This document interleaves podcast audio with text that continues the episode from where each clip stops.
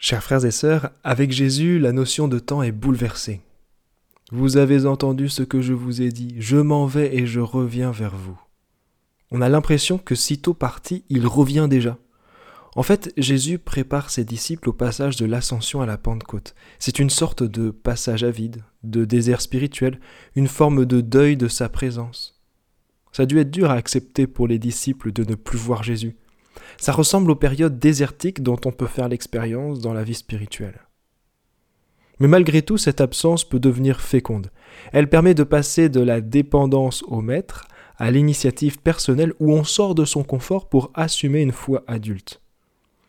La Pentecôte qui arrive quelques jours plus tard devient alors un renouveau spirituel. Ces passages à vide sont les étapes d'une foi dynamique. Trois points pour se préparer à l'ascension et pour traverser ce deuil de la présence humaine de Jésus.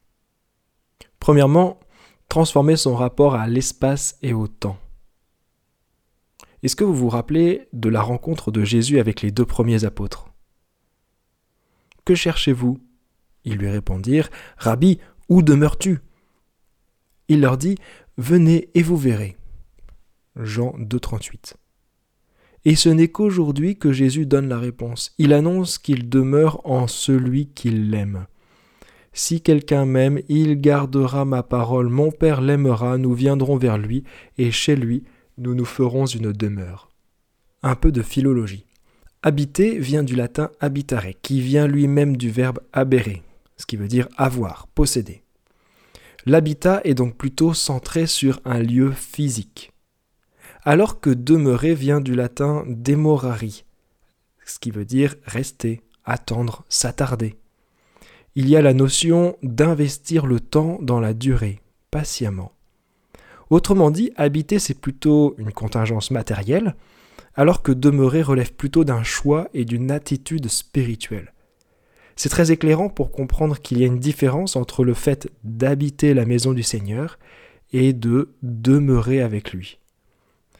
On est invité à fréquenter une église, un coin prière, un groupe spirituel. Mais c'est un passage pour, cette fois-ci, apprendre à demeurer avec Dieu en permanence. Quelque part, c'est l'expérience de Marthe et Marie dans l'Évangile. Transformer son rapport à l'espace et au temps. Deuxièmement, révolutionner son regard. Une des plus grandes révolutions de l'histoire est probablement le passage du géocentrisme à l'héliocentrisme, ce qu'on appelle la révolution copernicienne. C'est un changement de point de vue salvateur qui permet de constater que le centre du système n'est pas celui qu'on imagine. C'est ce qu'on peut comprendre du petit enseignement de Saint Jean dans l'Apocalypse. La ville n'a pas besoin du soleil ni de la lune pour l'éclairer, car la gloire de Dieu l'illumine. Son luminaire, c'est l'agneau. En parlant de l'Église mystique qu'on connaîtra à la fin des temps, l'Église restaurée, il parle d'abord de Dieu. La purification de l'Église qu'on vit actuellement passe donc par une révolution de nos regards. On a tous tendance à focaliser notre attention sur son fonctionnement, sur les personnes qui ont des responsabilités, le pape, etc. Mais toutes ces réalités ne sont que des satellites qui reflètent plus ou moins la lumière de l'agneau, qui, lui, est central. Révolutionner l'Église, c'est d'abord révolutionner son regard. On a un grand besoin de replacer Jésus-Christ au centre de notre attention. Transformer son rapport à l'espace et au temps, révolutionner son regard, troisièmement, puiser dans la tradition de l'Église. C'est l'enseignement de la première lecture qui nous raconte le premier concile de l'histoire de l'Église, le concile de Jérusalem en 49. C'est la rupture définitive avec le judaïsme et l'ouverture au monde païen. Les obligations telles que la circoncision sont désormais définitivement abolies. Et petit à petit, les conciles se sont succédés pour affermir et affiner la foi en Jésus-Christ, pour réfléchir sur des questions qui évoluent avec le temps.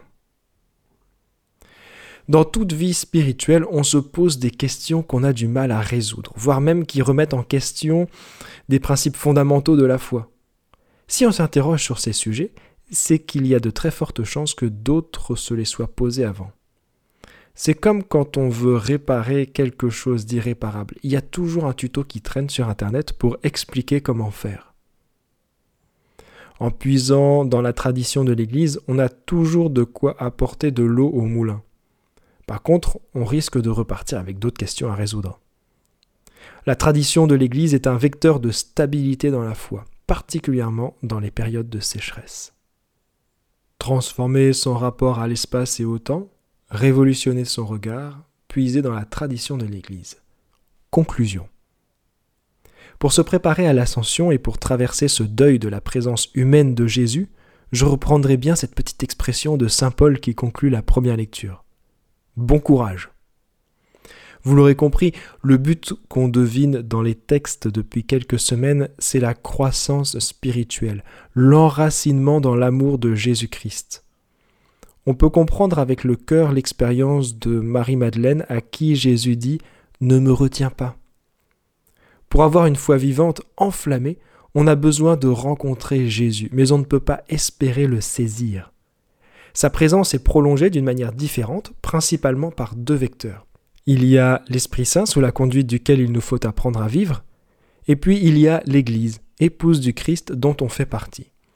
L'Esprit Saint et l'Église sont la grande expérience progressive du temps pascal en particulier, mais aussi des périodes de passage à vide comme celui des apôtres. Apprenons cette semaine particulièrement à les découvrir en profondeur pour rendre fécond le départ de Jésus lors de l'ascension. Amen.